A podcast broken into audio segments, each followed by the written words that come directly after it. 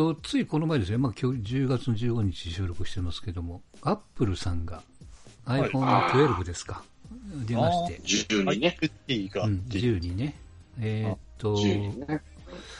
10 12のノーマルとミニと、それからはい12のプロの、プロとプロマックスかな？あ、そんなにある。4, 4種類なんですよ。ええうんで、一番小さいミニっていうのが、えーうんちょっと前に出たあの SE ってあったじゃないですか。SE、はいまあ、実際には第二世代の SE な SE2 になるんでしょうけども、うん。あれよりも寸法はちっちゃいんですよね、その本体のサイズが。ああ、そっちにしたいうんただが、画面は大きいんですよ。あの、な。うん。SE っていうのは下にあの、ボタンがついてるので、ボタンついてるのね。う。ん。あと、この上にも、あの、黒い縁というか、まあ、白か黒かわかんないですけど、ついてて、画面のサイズは、あの、本体のサイズよりももちろん小さいですけど、今回の12のミニっていうのは、まあ、フルサイズで、はいね、ボボタンもあれ安いんでしょ入ってるんで ?7 万ぐらい ?7 万か8万って言ってましたよね。あそう7万かしますうんんだよね。で一番安いでもちろんうーんと、まあ、ソフトというかなんかそれも一番いいやつい入れてるしそんなにこうバリバリなんていうかな映像撮るとか写真撮りますっていう人以外だったら、うん全然これで大丈夫だしいや僕もこれに乗り換えようかなってちょっと思ってるぐらいだからね、いやうんいつ、いつ出ない安いか。えーっとねもう予約明日予約ですよね。うんうん明日9時予約。僕だから今10使ってる、もう2年経つんで、あ、あの。あ、もう買い時じゃないですか。ソソフトバンクと何ですかね、あの4年契約で2年使うと、はいはい、はい。端末の断裁がっていうやつね、うん。そう。半分払ってくれるやつ。うんはい。明日、まあ、12にしようかなと思ってますけどお、ちょっと予約戦争に参加しようかなと。あれだよね、その12ってあの、タイプ C じゃなかったよね。ライトニングのケーブルが、ね。そう、そあれが、あまだケーブルはライトニングなんだ。そうそうそう。変わるって言われてないけど、あの、iPad とか変わり始めてるから、そう、iPad の Air はもうラタイプ C になっちゃったね。うんうん。え だえからそれ、それぐらいかな、ちょっといろいろ言われてあのラライトニングにすると分厚くなるから、あれライトニングじゃなくてあのタイプ C にすると分厚くなるからでしょ？嫌がったの。確か。うんだからね、その、あれがついてない、電源がついてないんですよ、確かね。別売りで買わないい。といけないんですよ。あの、もしない,、ない人はね。う。うん。うん、で確かそのうーんとこれうろ覚えですけどタイプ C とライトニングのあの互換のやつだけくっついてるみたいなうんうんうんなんかそんなこと聞きましたけどねでもちろんイヤホンというかあれもついてないからね今回から、あ、ないんですか？うんうんええいあだから安くするためにでしょ、少しでも。いやもうもちろんももちろうんあんただって部屋に、い家にいっぱいあるじゃんって人。買う買うたびに新しいイヤホンが出てくるみたいなね、欲しい人は自分でみたいな。うん。自分で買ってねって。だから持ってんでしょっていう話になるから、2回目、3回目の人はね。あ。うん。まあそもそもあのイヤホンジャックがないからね、うん。そういえば。うん。まあそんな、順位のお話と、あとは、まあ、個人的に、これずっと見ようと思ってて、パスしてたんですけど、ついにこう見ちゃった、ネットフリックスの韓国ドラマのイテオンクラスっていうね、うん。ごご存知ですか皆さんは？ああ、ああ、見てないです。存じないです。あのー夏ぐらいに愛の不時着って見たんですよ。うん。うん。北朝鮮に事故であっち行っちゃってみたいな、うん。まあ、恋愛が絡んでるドラマでしたけども、まあ、あれにこう並んで人気のドラマで僕なかなか手をつけなかったんですけど「イテオンクラス」っていうタイトルやからもう絶対僕も学園ものだばっかり思ってたんですよね。うん。勝手に。で出だしはその高校のシーンから始まるからほらほら始まったみたいな感じで全然見なかったんですけど。うん。まあ後で知ったというかね、結果的にまあそういうドラマじゃなくて、ちょっとこう復讐もののドラマだったんですけど、うん。これがね、めちゃくちゃ面白かったですよ。びっくりした。うんちょうど16話かなうん。うん、完結で。で、1話がだいたい1時間ぐらいなのかな。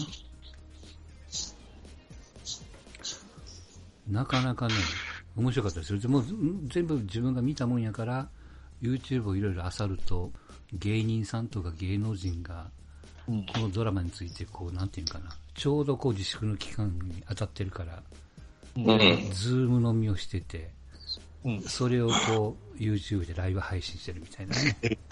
うん。そういう動画がいっぱいあって、最近それを見て漁っているのと、うん。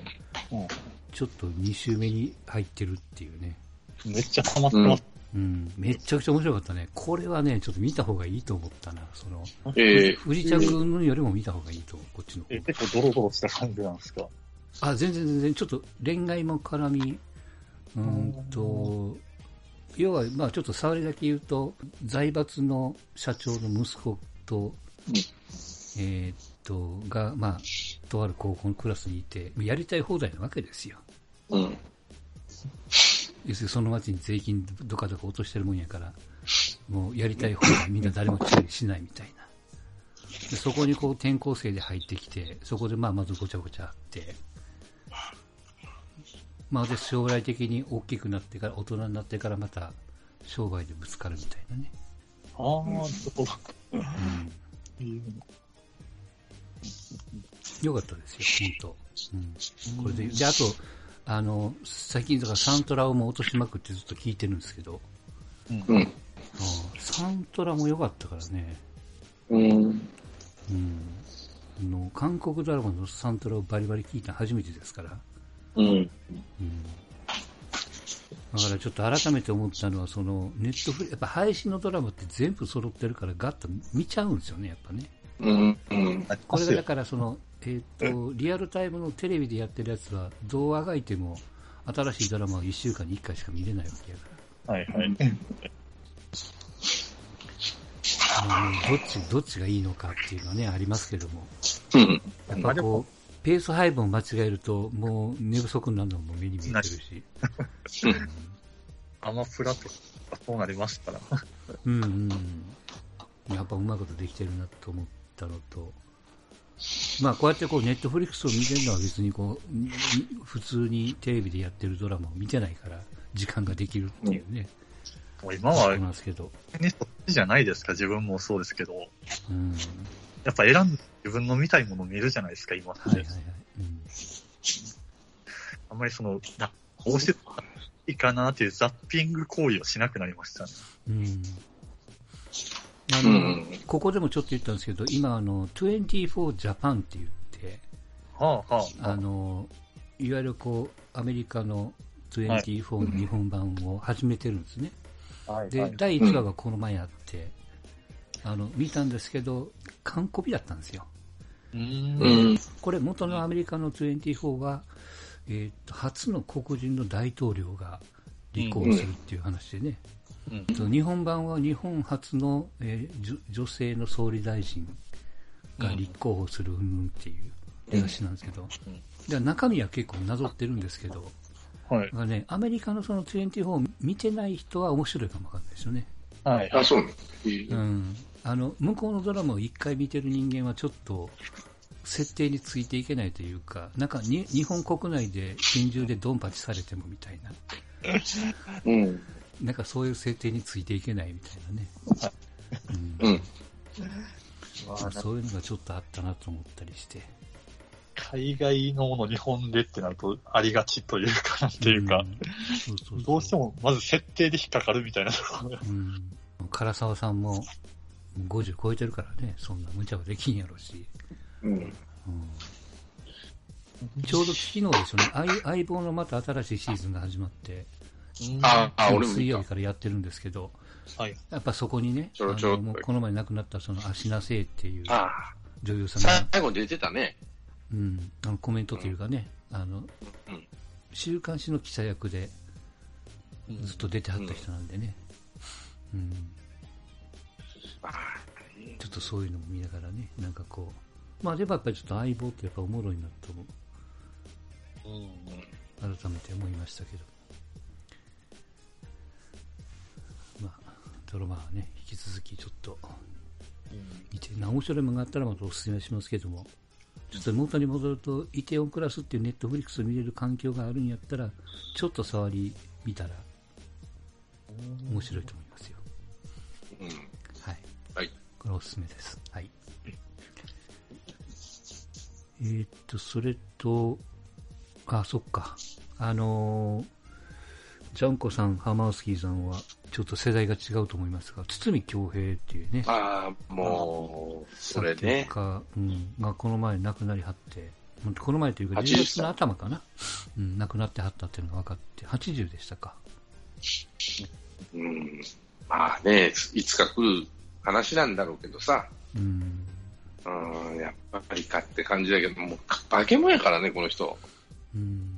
松本隆、堤恭平っていうコンビねでね。の名コンビでね。うん何が一番いいって言われても困るぐらいいっぱいあるんだけど、まあ、アイドルから演歌、演歌はない、演歌もあったかな。あの、いろんな人の歌作ってんもんな、この人。いや、僕は全然知らなかったけど、あの、なんていうのかな、松田聖子とか中森明菜とかは踏み込んでなかったんでね、そこのコンビでは。うんああ特にその、堤恭平は、あの、はいは入ってなかったというかね。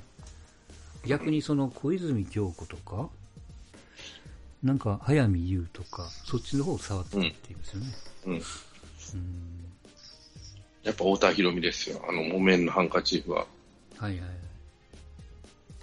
だから松本隆の連とこに太田博美から連絡が行ったっていうじゃないですか。そうそうそう。亡くなったっていう、亡くなったよツイツイートもありましたけど。うん、太田博美って今いくつですか？も60超えてるでしょ ?62 ぐらいじゃないう可愛かったけどね。うん。あ、お前65歳。まあでも、55か、そんなになっちゃったな。まあ、しょうがないけどさ、もう、そういうものは。ね、我々が小学校の時見ていた人なんだもん、あの人。うん。うん。その小学生が今50いくつなんだから、それはないよな、それは。60超えてても、アイドルだってさ、可愛くてね。いや、70年代ぐらいでしょ？その、うん確か70年代後半ですよ、あの、太田博美は。うん。あの、木綿のハンカチーフは。うんだから、松本、えっ、と、堤恭平って言ったら、えー、誰の歌一番いいかな？うーんと、誰の歌がいいかなっていうぐらいもいっぱいあるんですよ。もう木綿のハンカチーフが一番かな、あと。うん。うんうん。あの、マッチの歌なんかよく言われるよね。スニーカーブルースね。うん。あの銀ギラ銀なんかもそうですよ。うん。ああとそう、そうそう、尾崎清彦のあの歌もそうよ。また会う日までね。うん。あれレコード大賞。うんまあでも80、まあこれも何でもそうですけど、何でしょうこの積み木兵がなくなっても作品は残るからね、うん。うん、こうやってこう、残るのがすげえなと思。うん。まあでも、まあ時代の流れですよ。で、その次、まあその後小室哲哉とかがね、もう60超えてるわけだから、うん。北の小室哲哉とか、秋元康とか、作詞で言うとね、うん。うんそういう人たちがつつないで次誰かっていう話になってくるわけなんで、うん。まあ、しょうがないっちゃしょうがないけど、うん。ちょっとまあ、寂しいなという感じですよね。うん。はい。えっ、と、はいちょっとプロ野球に行く前に2つほど、まずはあの、まあ、NBA ですけど、おはい。レイカーズですか？レイカーズ優勝しちゃいましたよ。あの、土曜日は負けちゃいましたが。そうですね。完全に仕事をサボって僕は月曜日、ああ、そうやろね。あの、いても立ってもいいられなくなって、店の用事を作って外出しながら見てましたね。あれ途中だよ、さ三30点ぐらい離れたもんね、確かね。そうですね。そう。ん。まあ、あれ見た瞬間に、あもう終わりや、もう終わりというか、終わったなと思ったけど。まあもう、精神的にも肉体的にももう、あの、そううん、ビヒートは追い詰められてたとこもあるんでしょうね。うん。まあね、コービーがああなって、そうそう。まあ、わかりやすいドラマでしたけど、まあ良かったんじゃないですかね。いや、もうなんだかんだでよく、チャンピオンになったと思いますよ。本当に。うん、結局あの、ね、恐ろしい話ですけど、3ヶ月間ずっとディズニーランドの中にいて、そうそうそう。家族にも会えずに、うん。ひたすら練習と試合と、たまにあの、こう釣りを中でやるみたいな、うん。まともなね、精神状態でもないでしょううし、んそういう時にやっぱこう、わかりやすいコービーのためにっていうキーワードっていうのは、うん。なんかチームを統一、ね、統一っていうかこう、方向性を一緒どにするにあたっては、大きい、うん、うん。まあもちろんね、レブロンがいて、AD がいて、監督がまあ、優秀でっていうのはもちろんあったにしろ、ね、あの、隣のねクリッパーズが比較的こう、チームがバラバラになって敗退していったっていうところを見ると、やっぱり、そうね。方向性を、うん、一つにまとめれたっていうのは、選手とか監督だけのうん力でもないだろうなっていう。うんまあ、またそう思いたいとかもあるんですよね、ファンも。うんうん。うん。うん。まあ物語が作りたいんだよね。そうそうそう。ねレレブロンがね、終わってからね、葉巻をすんすよ。あのうんあれがね、めちゃめちゃかっこいいんですよね。でも、あの、ツイッターでやっぱ、あの、ロサンゼルスの様子とかを見てましたけど、あーはいはい。うん。あらコロナ流行りますね。あら流行るな。やっぱり、海外ってすげえなと思いましたね。その、はっちゃけぶりっていうか。あの、なんもだろうね。う、街中ですか。うんそうでしたね。だって、あうん。ダメだっちってもやるんだからね、彼らは。いやー、死ぬよって言われてもやるんだから。いやー、でも逆、逆にそんだけ喜びが爆発できるっていうのは、まあ逆にすごいなと思います。羨ましかったりしますけどね。スポーツファンとしては。僕はあれでも抑えてる方やと思ったけどね。そうそうそう。だからさ、スポーツが文化なんだよね。その、その人たちの生活の、まあ、日本にもタイガースファンとかさ、甲子園行って、うんどんちゃんやる人たちとかいうのも、うんその人の生活に一部だけど、多分皆さんの生活の一部なんだろうね。ううんん。あの。誰かのツ,、うんツイートで、コービーって、その、ま、なんですかね。まあ、マンションかホテルかどっかの屋上、屋上っていうか部屋から外を開けて、録画してたら、コービーっていう叫び声っていうかもう合唱みたいな感じでみんなでこうちゃんとしてる、してたらしいです。優勝した時やってたやってた。うん。あんなんね、横浜で、ね、あの、今、今誰をちゃんとするんですか？あのえ、ま、佐野？ラミレス？の声がね、聞こえてくるみたいな、考えられないですもんね。うんうん。いやまあ、近いとしたら、あの、オリンピックのパレードを銀座でやったようなもんですね、あんな。うん。うん。うん。そう。でもね、こう、自然発生的なものとプログラムされたものの、やっぱりこう、違いのインパクトってあるあるなと思って、あのやっぱコービーのちゃんと聞くと、やっぱその、ね、ストーンさんが言った文化であったりとか、レブあうんのコービーのリスペクトであったりとかっていうのは、なんか、どんな、こう、ビデオよりも分かりやすかったですね。あの、ううんうんあの、なんていうか、いろんなものにスポーツが入ってんじゃん。例えば、まあ、日本でも最近は多くなったけど、そのマーチャンダイス、あ帽子かぶ、キャップか、野球だとキャップかぶってっていうことは、向こうの人はニューヨーク行ったら結構いたりしてね。うん。だから、いや、スポーツが、そのバッシュもバスケットシューズをみんな履いてるのも、そうの始まりでしょう、多分。うん。そういうスポーツそうですねセ。ットっていうかスポーツをどっか身にまといたいっていうところで皆さんバッシュを履いてみたりとか、T シャツ着たりとか、帽子、キャップかぶったりとか、それが普通にできて、えー違和感がないし、そういう、なんていうか、ポリシーじゃないけどね、ファンですっていう意思表示したりっていうのが、その、なんていうのかな、自然なんで、その、なんていうのかな、そういうことをすること自体が、スポーツを文化として楽しんだりね、うん、染み、染み込んでるっていうか、街の中その皆さんの生活の中に入ってるんでしょうね。あのスポーツが、アメリカっていうの。だから、スポーツタイトルで、年間やっても、なんバスケットにしたって、まあ、サッカーは真面目にやあ真面目にやってないわけじゃないんだろうけど、サッカーはさすがにあれなんだけど、野球にしたって、どんだけ頑張ったって日本は向こうに追いつけないっていうのは、まあそこら辺の文化の違い。国のね、まあまあ文化もそうだし、やっぱ規模も違うもんね、やっぱね。えーやっうん。ぱすごいですね、でも本当。だからそのコロナでどうのこうのって、いや、そんなことよりレイカーズの優勝だよっていうことなんでしょ？いいから、そこでかかったとしてもいいわ、俺っていうような感じで、そんなこと気に、危ねえよって言われてもいいから優勝なんだからっていうところなんでしょ？いうのもあるでしょうし、まあ純粋にね、そういう明るい出来出出来事じゃないですか。うんだから今までまあまあやっぱり、そのコロナもあるけども、あの最初ジャンクさん言ったようにコービーが乗っかってるんですよ。うん何にせよ。うん。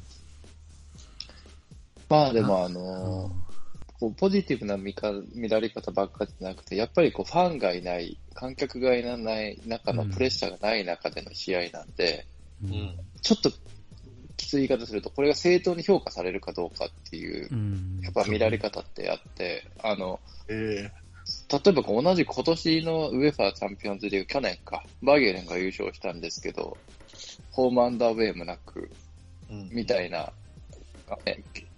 こう、やり方でやって優勝したって。まあそれも、あの中では頑張ってたんでしょうけど、やっぱりこう、通常じゃない、観客もなくプレッシャーもなく、通常じゃないっていう見られ方がやっぱ絶対にあるんで、うんまあ来シーズンちゃんとね、あの、結構入れて入れるかどうかわかんないですけど、やっぱりそういう声を払拭するためには来年も優勝しないといけないっていうモチベーションは多分出てくるのかなと、チームとしてはですね。うんうん。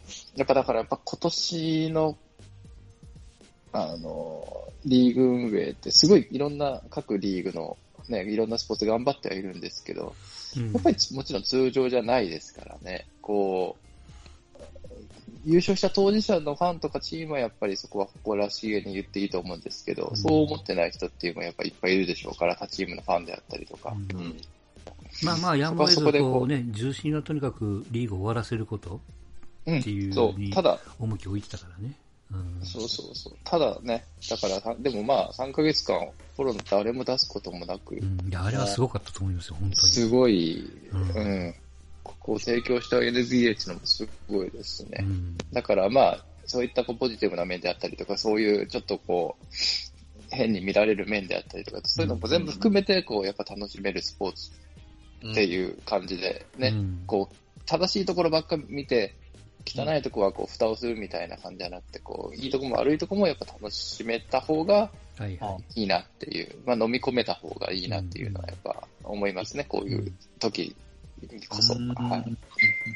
まあまあ、これから、要するに、まあ来年、うんうんと1月からやりますせ、どういう形でやりますっていうのは、まあこれからなんでね。うんそうですね。まずその辺からですよね。まあそれと、まあ各チーム、当然こう、フリーエージェントの選手が出てくるんで、うんうん。どうするこうするとか、はいやヤニスがどうたらこうたらっていうのがちょっと言われ始めてるし。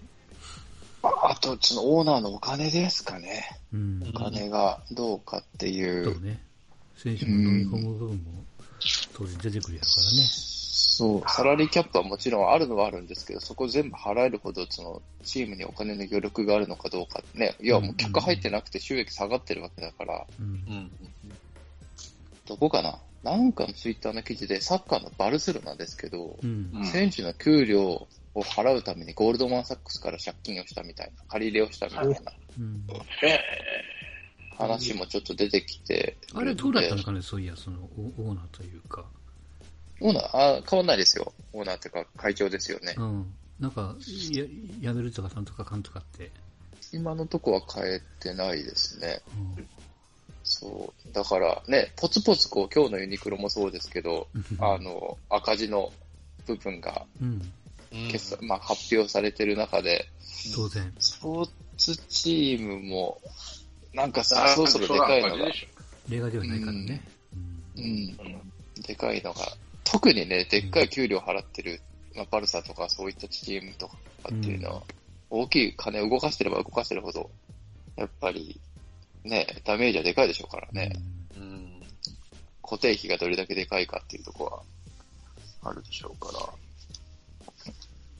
まあだからそういうのも含めて、楽しむっていうのも変ですけどね。うんなんかうん追いかけると、そうそうそう。グラウンドだけじゃない、ちょっと面白さっていうんですかね。でもちょね、やっぱり。メジャーリーグなんか俺も今プレーオフ真っ盛りでさ、うん準準準決勝まで来たじゃない。うんベスト4の。で、うん、面白いよ、見てるとい。やうん面白いですよね。もうめっちゃ見て。ああの、タンパベイ強えな、おい、と思って見てて。うんた丹波勢は面白いですよ、やっぱ。タンパベイ面白いね。うんあ、の、ピッチャー繋いで繋いでくるわけなのよ。まあ、もう、ヤンヤンキースとのコールとの試合なんか本当面白いな、あれ。あれはバッチリ決まりましたからね。うんに日本、に日本しかヒット打ってなくて、2本ともホームランで勝っちゃったって話なんで、いやいやもういや。今、現役最高のピッチャーって言われるコールがね、うん1点で一発だけ打たれて、最後はチャップマン。チャップマンが1本打たれて終わりと。うん。ほんで、向こうは、タンパベイはもう3回ぐらいまででもピッチャー変えに変えて、出てくるピッチャー160キロ級をボンボン掘って、うんもう全然ヤンキース打てないと。うんジャッジが1本打って、おこれは勝てんのかなと思ったらダメだったとかね。いやいや、また真剣勝負。それこそ、レイズ、今、アストロズとやってますけど、それもめちゃくちゃ今、競ってて面白い。面白い。うん。まあ、でも、もう、アストロズも守備がね、ちょっとした守備の隙を全部突かれるんだよ、タンパベイに見てると。まあ、今、今のシリーズは、結構そこでポンと決まっちゃってるんで、うん、で、アルトゥーベがへ、ね、2回もエラーして、それが2回とも負けにつながっちゃってるから、そうですね。まあ、アルトゥーベもホームラン打ってたけど、あ、うんこれはちょっと面白いよ。本当、やっぱメジャーって、本当に面白いなと思うわ。まあ、この、やっぱ、特にポストシーズン入ってからの盛り上がりっていうのは大きいんで、うん。まあ、例年そうなんですけど、やっぱり、トーナメントにしてベスト16からスタートして、今年はちょっとそうなんですけど、多かったんですけど、うん、30球団の半分以上が出れたんで、なんですけど、1回目は差がついてるのほとんどスイープだったんでね、1回戦は。ヤンキーズがあって今、アストロズで、うんまあ、向こうはね、ブレーブスかなっていう感じはありますけど、うん。ドジャース、今日ドジャースか大勝したんだけどね、2勝、1勝2敗にしたかな、ドジャースが。1回に11点取ってませんでした？どうしたそう、ああ、そう、そドガスバがこカスカでう、1回に11点取ってて、昨日の9回、最終回に確か4点ぐらいバーって取って、その勢いでちょっと乗ってきた感じはあって、あと、ランタンピッチャーいいんだよな、もいいまあ、とにかくドジャース去年もそうなんですけど、このポストシーズン劇的に勝てないっていうのがあるんで、うん。う。もう、うん。お金がかかってるチームなのにと。底力は一番多分この4チームの中で一番強いのは。いや、まあ、ドジャースだと思うけど、名前並べたら段違いですよ。あ違いだよね。うんはい。うん、まあ、とにかくすごい、すごいですよ。あの、やっぱり見てると、野球ってその、なんていうかな、個人スポーツの延長みたいなところあるから、うん、それでもやっぱ、勢いとか流れとかね、流れを持っていくと持っていかないとか、その、なんていうかな、見てると、その日本も向こうも一緒ですよね。やっぱりチームがまとまってるチームっていうのは強いわ。うんなんタンベイなんか本当まとまってるもんね、見てると。MLB のチームでああいうなんか、いチームの団結感って、ポストシーズンはやっぱそれだってみんなベンチ乗り出して前に、前のめりに乗り出して、もうみんな声出しまくって、吠えまくってるっていうのが、別になかなかコロナもヘチマも、コロナもヘチマもないくて、もうハイタッチどころか抱き合ったもんね、途中、あの、タンパベイな叫びまヤンくってるキースとの試合で。今日もですけどやっぱりも。こうプレーオフが始ま、見見始めると、そのスポーツを。はい。プレーオフで活躍しないと、やっぱ選手の価値って半分ぐらいな感気持ちになりません？実際は多分、ね、結構、あの向こうはその側面大きい気はしますね。特にそう僕らものホーホークスファンが要は松中が三冠王を取ってた時でもプレーオフが全くダメだったのが、うん、なるほどね。なんでうんシーズンすごいんですけど、はい。なんか信用できない、なんかこうなって、こう、評価をきちんとできなくなっちゃうんですよね。プレーオフで毎回活躍しないと。だからプレーオフってやっぱこう選手の評価基準みたいなものってなんか、うん、ファンに対してやっぱ変えていくぐらい結構強烈ですよね、プレーオフっていうのは。この逆に特に楽しみ難しいですよね。レギュラーシーズン全く出てない感じで、そう。ポストシーズンのみ活躍されて、じゃあ、いざ、なんか、一年の評価しようかってなった時に、そう。なんか、なんていうか、査定がしづらいなっていうの。そうなんですよ。それこそ今、その、レイズで大体3番とか4番打ってるアロザリーナっているんですけど、うん。今日のヒットで、今日のホームランで、レギュラーシーズンのヒット数をポストシーズン上回っちゃいましたからね。うんポストシーズンの方がもう打ってるよみたいなになってるんで。うんそう。でもね、野球って流れでピタッと止まっちゃうんだなと、このあの、ヤンキースのスタントンなんか、その前のシシリーズなんかな、ね、4試合で5本ぐらいホームラン打ってたんかな。まあ、すそうですね。げえなと思ってたら、うん。ピ、タッと止められたもんね、最最後の試合は。うん。うん。ピッチャーのあの、レレイズの監督もピッチャー変えるときうまいんだよな、見てたら。プップッと、あその、やばいなと思ったらすぐ変えちゃうんだよね。まあだから。打順見て絶妙中になんですとかいけちゃうんで、うん。うん。だから二人のピッチャーで乗り切ろうとしたヤンキースとね、5人以上使ってなんとかして0点に抑え、あの、抑え込むタンパベイとも、好対象な感じで。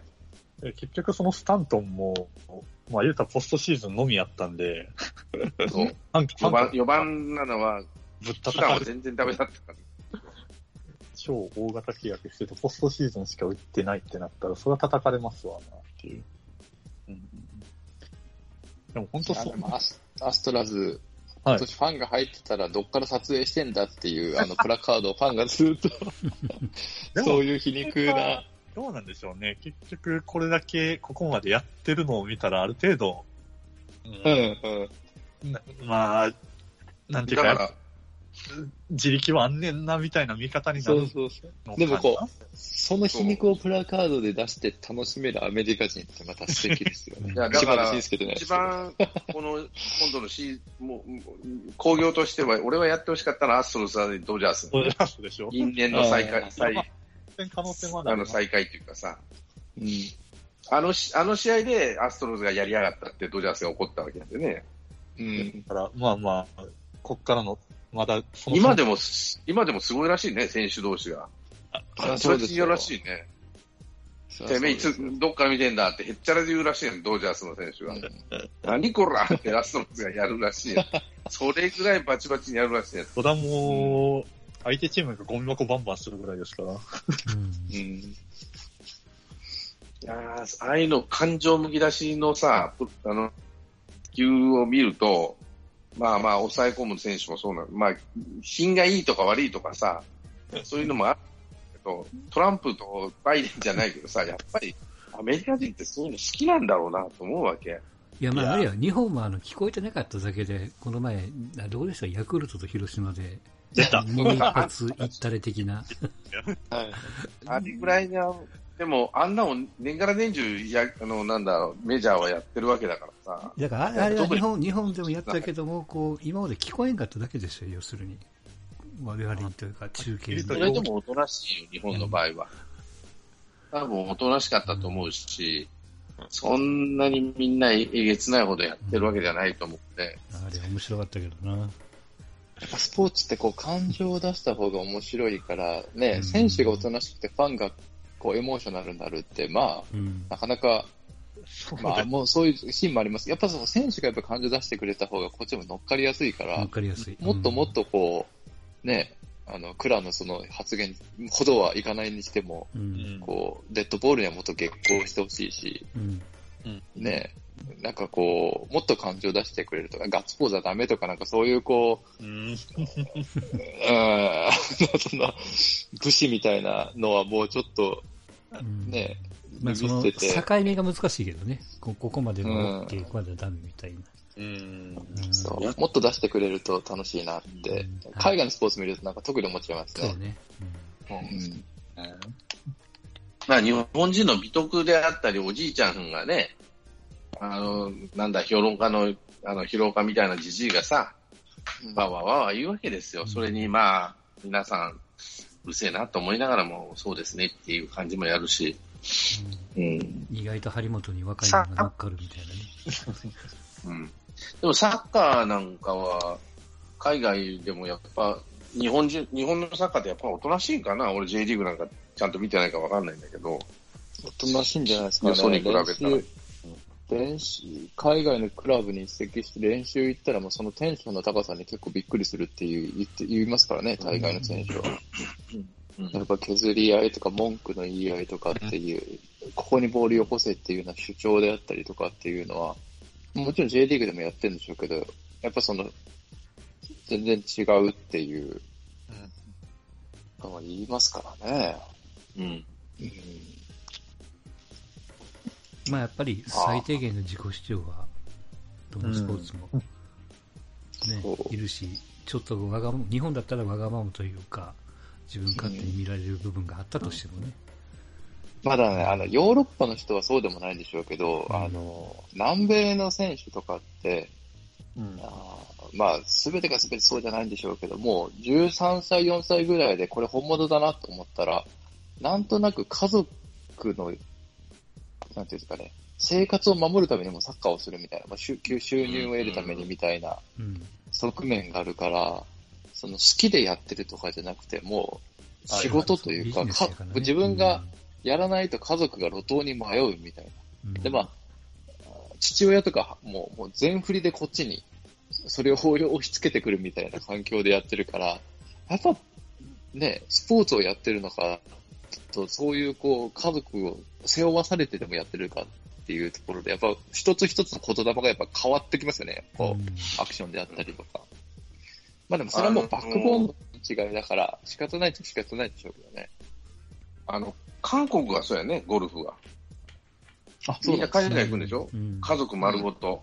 あの、女子プロゴルファーでいうの中はもう、アメリカがどっか行って、うん。で、もうびっちりやって帰ってくると。で、まあ、アメリカツアーで、で、もう儲けると。だから、個人、ただ、サッカーとかでそんな風にはしないのかな。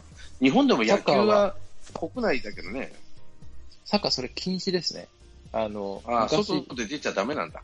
あの、親の転勤とかを仕事関係で伴う引っ越しでそこのチームに行くのはいいんですけど、あの、そうじゃないと、要は青互いになるっていうので。それでもそれは何？それはどれヨーロッパのルールなの？ヨーロッパですね。あ、なんか世南米のルールでないかないわけ。だ。いや、でも FIFA が定めてるんだったら世界中、ウェファーじゃなければ世界中かもしれないですけど、基本的には、だから、あのーまあ、アルゼンチン人の人が、あまあ、スペインとかイタリアに行くにあたって、親の仕事、だから途中抜けが、抜け道みたいな感じで、親にそのサッカークラブが仕事を与えるんですよ。うん。斡旋して、仕事として、あの、ヨーロッパに来たっていう体にして、はいはい。その子をクラブのユースに入れるっていう。ええそれをやりすぎて、あの、チェルシーとか、あの、移籍禁止期間とか確か、それ違ったかな？そ、それぐらいペナルティーがあるぐらい結構厳格なうん。ルールにして、あお互いというか、無理な移籍は、あの、しかも若いうちに無理な移籍はやめましょうっていう。あでもさ、日本の久保みたいに、まあ、まあ、あの子供の時代はいいんだ。久保はだから、ああれも、あれも引っかかったよね、一回ね。そうそう、引っかかって引っ、かかって戻ってきたんか。そう、で、そう FC 東京に入ってたんか。そうそうそう。うん久保も確かお母さんかなんかが一緒に、お父さんだったかなかなんかが一緒に行ってるんですよ。うんで、まあ日本の場合も野球はさ、野球留学がまあ国内だからね、ちょっと規模はちっちゃいけど、うん。うん、まあまあ、日本の野球のその仕組みはあれなん、ちょっと変わったところがあるからさ、国内で野球留学とか問題にはなるけど、もう止めらんないじゃん、あの流れは。あの、野球で、この前ちょっと、あの、まあ、ラジオ、とあるラジオでね、話を聞いてたら、うん、例えばその、えースーパー高校生がいて、この子がとある大学に行きますと。大学側来てほしいから、そのスーパー高校生以外に2人つけてもいいよと、高校に言うんです。うんうんはい、はい。ババーターで。よくわかりました。はい、はい、はい。でそうすると、あの、一番困るのはこのスーパー高校生の親に、はいバーター候補の親が、はい。あの、もう決めましたかっていう連絡をするんですよ。いやいや、あ要はその、バーターなんで、スーパー高校生が、その、言われてるところに行かなかったら、バーターさんも亡くなるわけですよ。はい、はい。うんうんがで、プレッシャーがかかったりっていうのが、まあ問題にはなってるんやけども止めようがないっていう話と、まあ、止める手立てがないからね、それで足かせをつけるわけだよね。それともう一つあるのは、まあもちろんそのスーパー高校生はタダで、バーターは学費を払わんといかんねんけども、このタダで入ったやつは学費が免除になってるから、それを紹介する監督さんがバックマージンよこせってあるんよね、やっぱね。よくある話ですよ。まあそれもやっぱこうだいぶこうちょっとこう出てきてるんで、そのなんていうかな、防止策というか。問題になっとるわね。うん。だから、最近露骨になってきてるんでね。アメリ、えっ、と、高校生、高校入るときも紹介料取るんだよね。あの、うんシニアの監督とか、その、ブローカーがおるんだよね。そうそうそうあ間に入る人間が。うんその、高校、息子と親に話をつないだ。り、うんその、でも中学生ぐらいな親の言いなりじゃん、ほとんど。俺ここ行きたいっていうのもないことはないんだけど、親がここ行きなさいって言ったら多分8割9割行くわけじゃん。ってことは親にいくらか払って、うん間取ってみたいな感じが、ブローカーがおるっていうのは問題になってるんだろうけど、うん全然止めらんないっていうか、だから、プロ野球より汚いんですよ、結構、そのアマチュア同士のそのやり合いって、大学行ったりとか。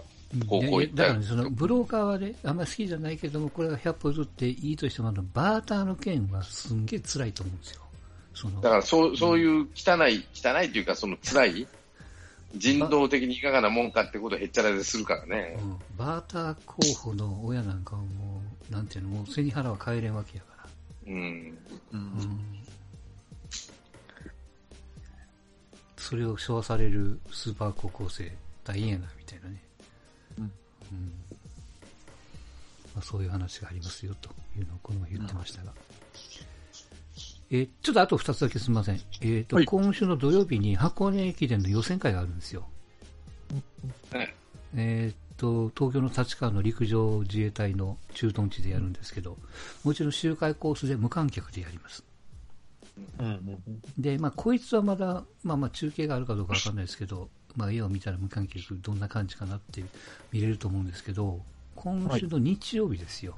えーっとね、実業団の女子駅伝ってあの、クイーンズ駅伝っていうのがあるんですけど、それはちょっともうちょっと先なんですけど、そのクイーンズ駅伝に出るための予選会が18日の日曜日にあるんですよ。福岡だったかな？こいつがね、無観客なんですよ。うんで、えっ、と、コロナがどうこうで無観客で駅伝、公の街で走るのは初めてなんで、はい。うん。こうモデルケースになるわけですよね、これが。ああ、はいはい。うん、で、あの、大学の出雲駅伝とかも全部こう中止になったんでね、箱根はどうやらやるみたいですけど、うん。うんだからまあこれもどういう形が無観客なのかとかね、もちろん選手の頑張りもそうなんですけども、それをこう見ていただく、まあいい機会なのかなと。うん。です去年の、えークイーンズ駅伝で10位だったかな？わかんないけども、に入れなかったうんあの企業の予選会ですからね、上位何人が本戦に行けるっていううん。ための大会なんで、まあ、これもちょっと参考に。要するに長距離の、うん、マラソン駅伝どうやって運営すべきかみたいな。うん。いいやーこれでもきっかけで、なんでしょうね、マラソンとかができるようになってくるといいなと。うん。今年は何もエントリーするものがなくて、そうやね。うん。モチベーション的なものがですよ。うん。ですけど。まあ、それをちょっと見ていただければなというところでうんうん。うんございました。でも本当、はい縁に人のいない箱根駅伝ってあんまりイメージつかないですね。うん。まあ、どこまでがどうかですよ。で本当に皆さん守りますかというところですわな。うん。確かに。うん。まあ、わかんないです。道道一一歩下がったところというか、うん。道路脇じゃなくてちょっともうちょっと引っ込んだところにおるとかね、まあ、何らかあるんでしょうけども。うん。うん。どうやったっちゃマスクしたフリーザは出てきそうですけどね。うん、で、まあ、箱根は一応こうね、東、関東の大学が主催してるからあれできるん。であってね。うん。うん。あれ全国のなんとか陸連とかなんとかって出てくると、あもう無理ってことになるから、うんさざるを得ないんでしょうけど。うん。ただまあ、それと企業とはまた別なんでね、この女子駅伝ではある一方で、ちょっとこれはね、注目のレースなんですよね、いろんな意味でも。うんはい。これも見ていただければと思いますが。